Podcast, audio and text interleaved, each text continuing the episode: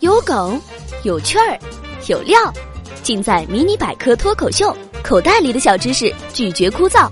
我是主播小柯。为啥你腿这么短？因为腿长的人都被冻死了呀。科学家告诉我们，在远古时代，大长腿根本活不下去，短腿才是王道。到底哪些基因决定了我们的身高呀？斯坦福大学发展生物学教授大卫金斯利在《自然遗传学杂志》上给出了答案。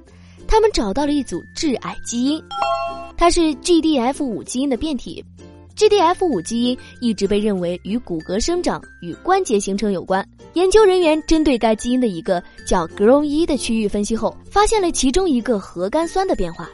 这种变化不仅会影响人们的个头，让你变矮，而且还会提高患关节炎的几率，可以说是相当废柴了。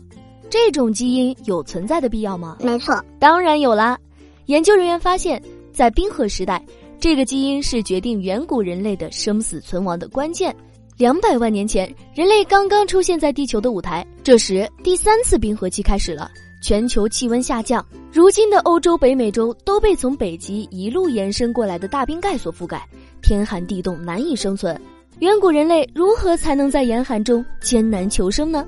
俗话说呀，富人靠科技，穷人靠变异。因为远古人类也没有良好的御寒手段，所以只能靠基因了。这时候，致癌基因就出现了。为什么小短腿才能活下去呢？因为这样不会冷呀。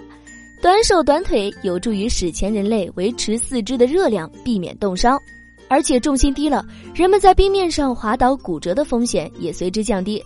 他们个矮，他们得关节炎的风险高，但他们熬过冰河时代活了下来。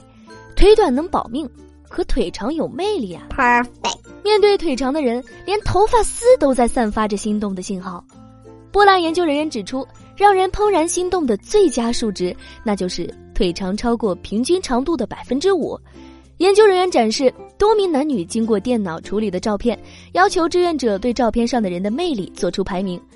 照片上的人身高相同，腿的长度做了处理，有些与当地人平均腿长一致，有些则超出平均长度的百分之五、百分之十或百分之十五。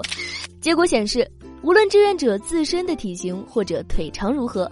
都认为腿长超过平均长度百分之五的人最有魅力，其次是与平均长度一致的人，或者超过平均长度百分之十的人。